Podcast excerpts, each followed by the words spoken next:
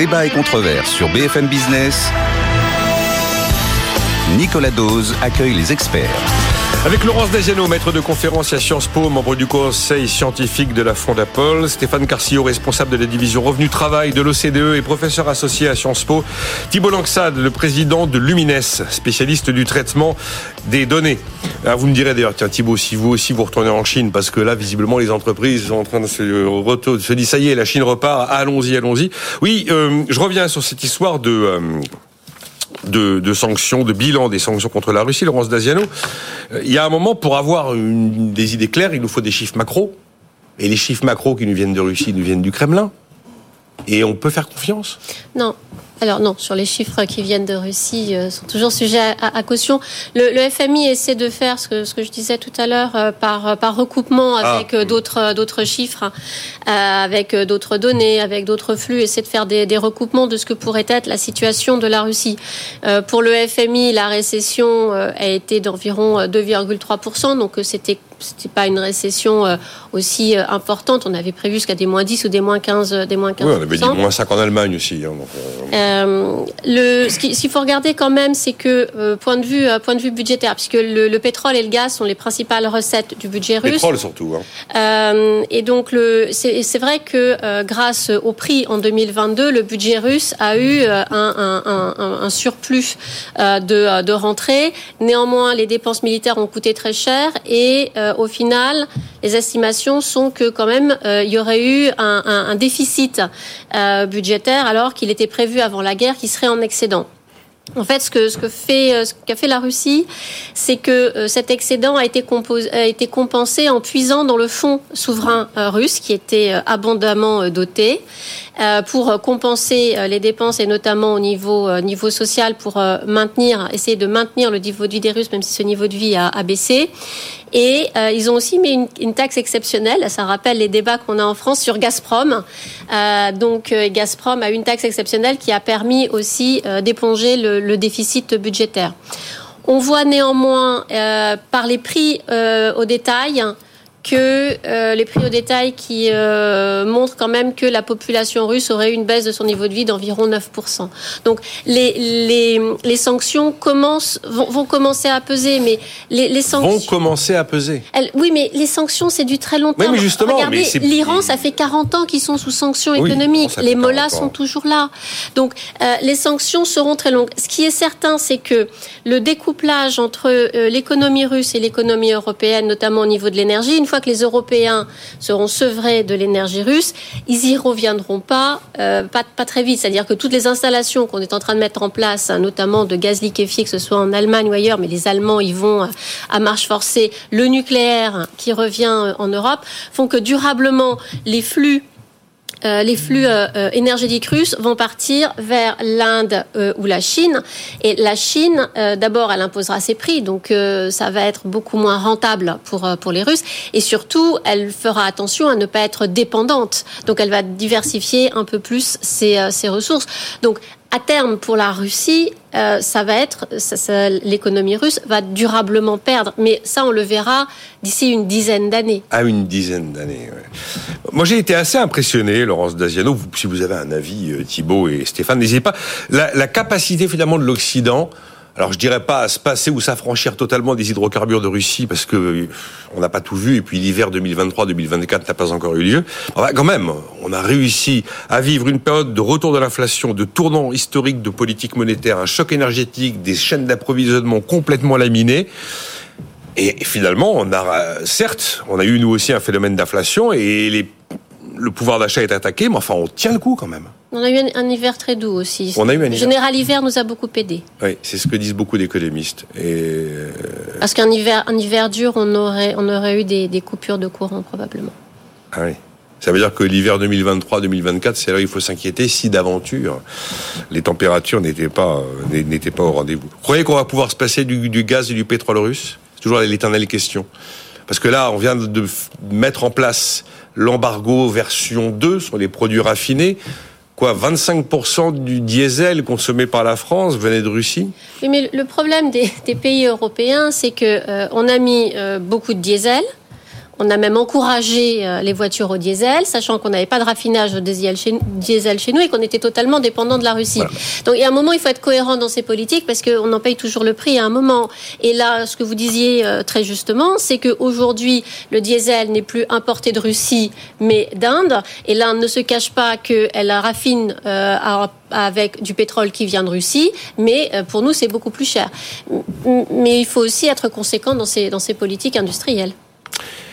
Le déficit commercial. vous avez vu ce chiffre absolument incroyable. Euh, d'abord, je me tourne vers le chef d'entreprise. Ça fait quand même des années, Thibault, qu'on nous dit que l'attractivité de la France est en hausse, que la France est davantage business friendly par le passé, que tout a commencé avec le CICE de François Hollande, tout a été poursuivi par euh, les réformes sur le marché du travail sous François Hollande, par la loi El Khomri, puis les ordonnances Pénicaud, puis est intervenue la réforme de la fiscalité sur le capital, qui nous laisse à un niveau un peu supérieur à la moyenne des, des autres pays occidentaux, mais enfin qui nous rapproche quand même de quelque chose de plutôt normal.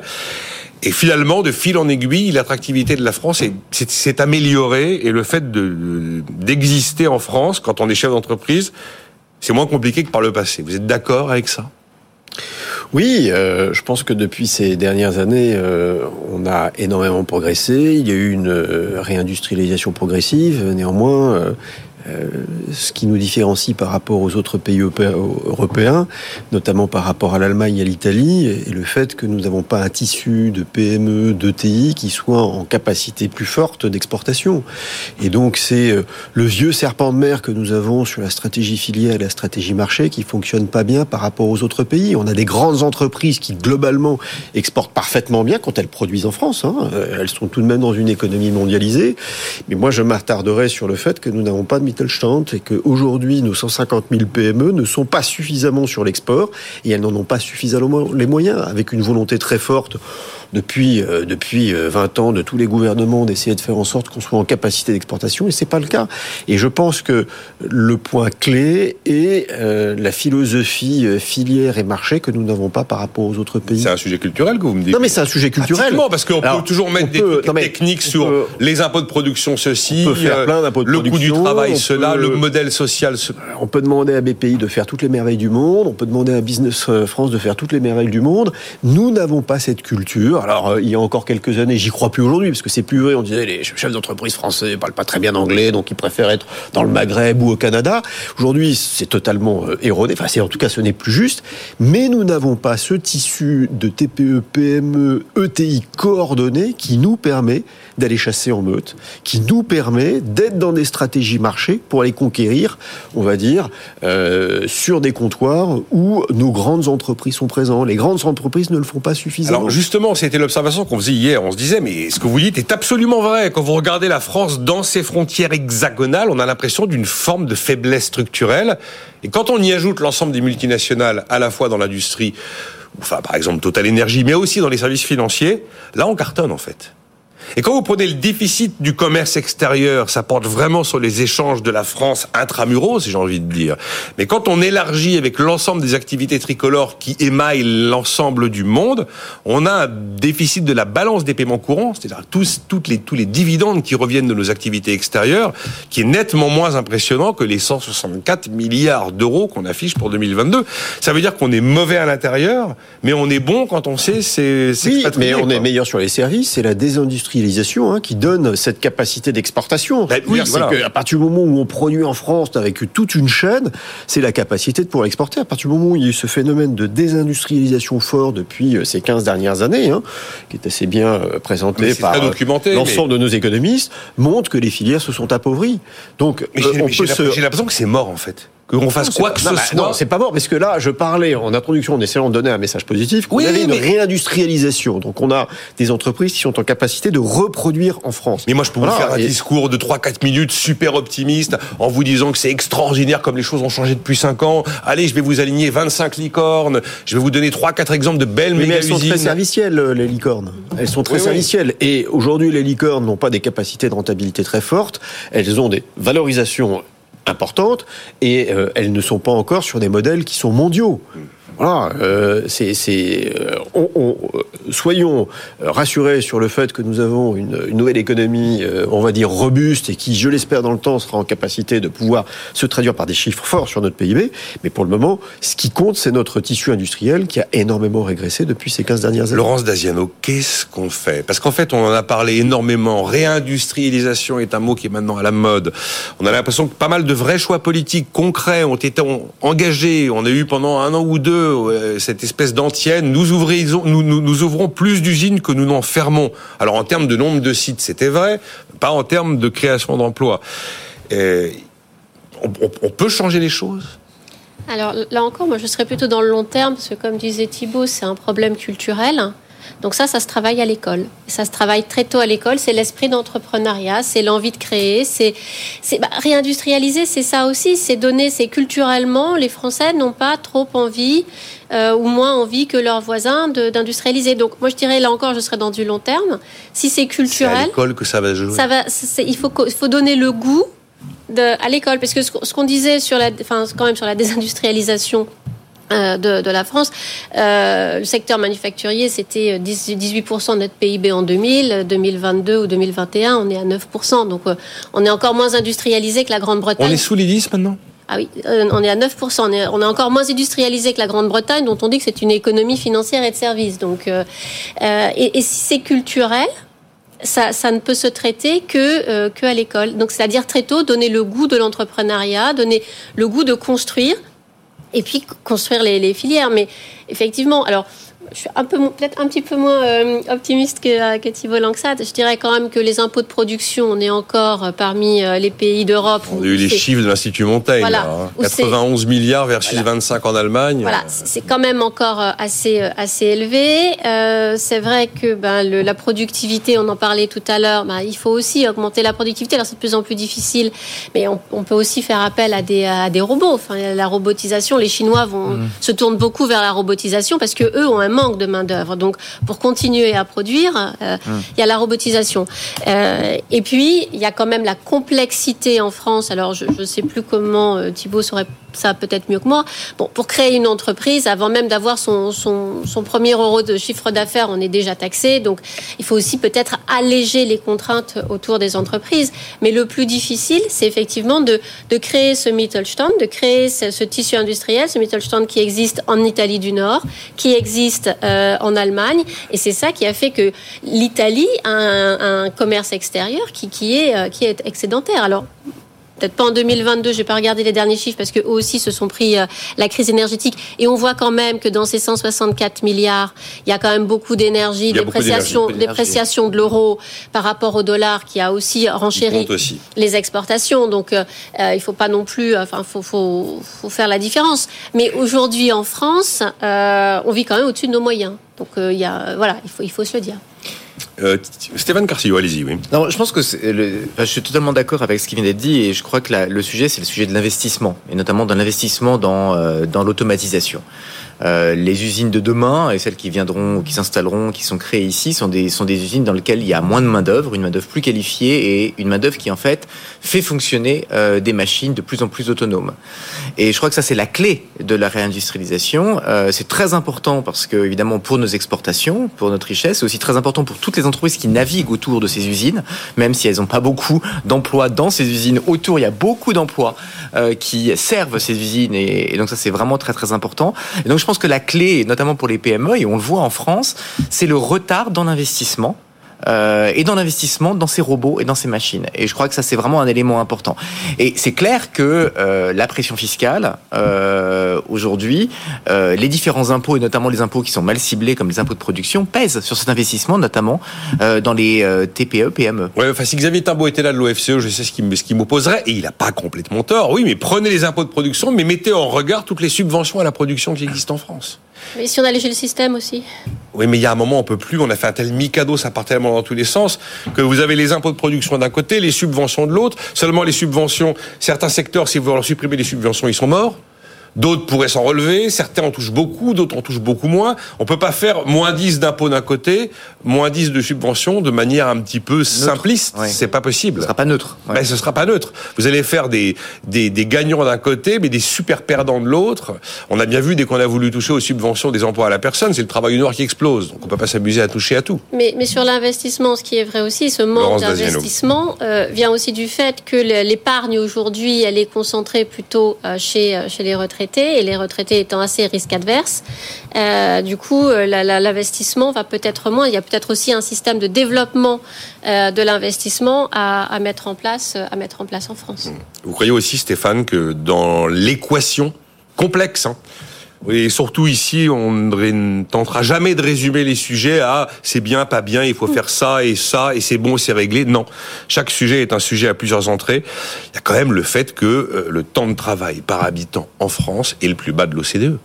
Il y a quand même un moment, le fameux travailler plus, qui est un truc qu'on nous martèle depuis euh, depuis des années.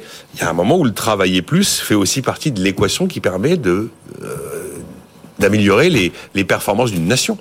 Alors, pour euh, pour les pour les TPE. Et ça nous ramènerait à la réforme ouais. des retraites. Il y a, il y a des variations très très importantes selon les secteurs, mais cela étant, les entreprises ont trouvé quand même vraiment une manière de fonctionner avec les 35 heures, en ayant euh, des heures supplémentaires automatiques, en ayant une annualisation des heures, etc. Bon, je pense que ce j'ai pas le sentiment en tous les cas en regardant les enquêtes, en écoutant, en regardant aussi que ce soit vraiment aujourd'hui un, un, un, gros sujet. Mais ce que là vous avez raison. Temps de travail par semaine. Non non non non. Mais là vous avez taux d'activité. Oui, là vous avez raison, c'est que il y a moins d'heures travaillées par, par, par, par, habitant en France que chez nos voisins. Et ça, ça vient surtout du fait, c'est pas tellement l'intensité euh, par, euh, par salarié, c'est surtout qu'on n'a pas assez euh, de personnes en emploi. Ben. Et donc ça fait baisser euh, finalement le taux moyen, le nombre moyen d'heures euh, par habitant. Ce qui évidemment pèse sur le PIB. Euh, et pèse, ça pèse sur, le. PIB, ça pèse sur le financement de la protection sociale, ça pèse sur le déficit. Voilà. Ça, ça, pèse sur le PIB par tête, c'est très clair. Euh, mais euh, et, et, donc évidemment, ça nécessite aussi effectivement, ça rend difficile les, les, le financement d'un grand nombre de dépenses. Il y a certains économistes qui considèrent que si on avait un taux d'emploi correspondant au taux d'emploi d'autres pays qui nous ressemblent, on a à peu près réglé tous nos problèmes en fait. Je pense pas qu'on ait réglé tous nos problèmes parce que le sujet de, l'investissement des TPE PME c'est c'est un autre sujet. Mais cela étant, on revient sur la réforme des retraites. Un des grands objectifs de la réforme des retraites, c'est d'augmenter le nombre de personnes en emploi. Pas seulement pour régler le problème des déficits du régime de retraite, mais aussi pour augmenter euh, le, le, le, PIB, le PIB, le PIB par tête. Donc, euh, les rentrées fiscales dans leur ensemble, puisque les personnes qui travaillent cotisent et aussi paient des impôts, et donc la capacité à financer des choses très importantes euh, pour notre avenir l'investissement, l'éducation, la recherche, le changement climatique. On peut regretter quand même qu'on n'ait pas osé même effleurer le sujet de la capitalisation. S'il s'agit de financer des entreprises, ça aurait été pas mal de se poser cette question, mais une question interdite. Ouais, J'avais pour habitude la semaine dernière et les semaines d'avant de dire tous les jours dans la presse, je voyais une chronique de quelqu'un qui qui défendait dans le vide la capitalisation en disant mais quand même, si on osait se poser la question, si même on pouvait imaginer que c'est une réforme de gauche, pourquoi dire haro sur les dividendes et s'interdire d'en bénéficier? Bon, le sujet est passé à l'as. Euh, c'est d'ailleurs à propos du taux d'emploi, le, le coût de l'index senior qui a été rejeté par les députés, c'est à détail? Parce que franchement, c'était oui. une mesure non contraignante et sans sanction, donc. Euh... Oui, non, je trouve euh, pour le coup, je trouve que c'est c'est un peu dommage parce qu'il faut qu'il y ait ce dialogue dans les entreprises sur le sur la situation des seniors, sur euh, le, leur part de formation, sur euh, leur euh, leur part dans les embauches, etc. C'est vraiment très important. pas parce que c'est absolument central pour pour augmenter l'emploi des seniors. Je pense que la chose la plus importante pour l'emploi des seniors, c'est la réforme des retraites. Mais cela étant, c'est un élément d'accompagnement vraiment important de transition des entreprises dans un monde où, dans quelques années, euh, la majorité de la population euh, euh, active aura plus de 45 voire plus de 50 ans. Donc c'est une transition importante pour faire prendre conscience aussi euh, aux, entreprises et notamment euh, aux entreprises de taille moyenne qu'il faut se soucier des seniors et qu'il faut commencer à investir.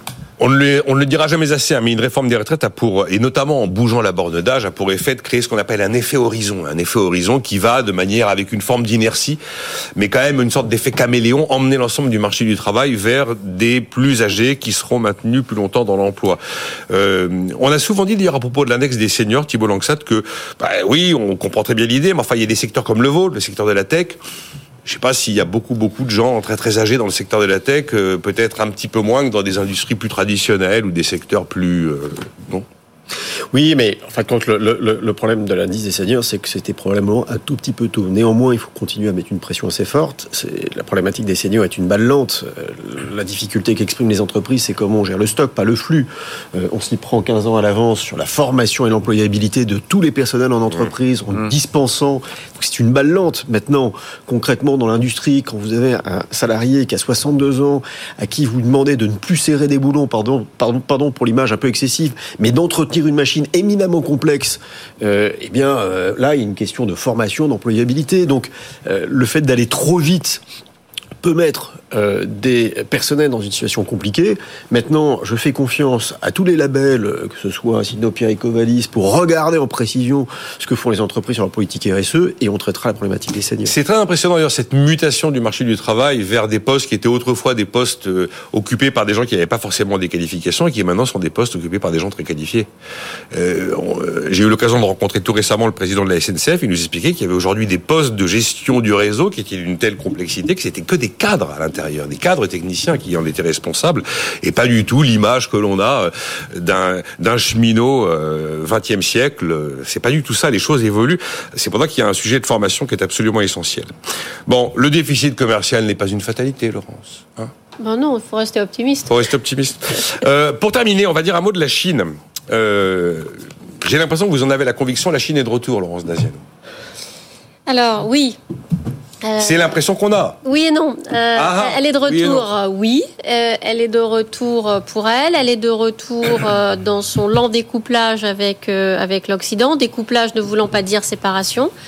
Qu'est-ce que vous mettez dans découplage? Dans découplage, je mets qu'elle veut être plus autonome dans les secteurs comme bon les technologies parce que là elle y est obligée par les lois américaines, mais aussi du point de vue de l'énergie. C'est pour ça que je disais aussi qu'elle ne sera pas dépendante de la Russie parce qu'elle développe beaucoup à la fois les énergies vertes et, le nucléaire. Elle sera jamais autosuffisante en énergie, mais elle va avoir une grosse capacité à s'assumer elle-même. Et puis après, elle va diversifier les, sources dont elle a besoin.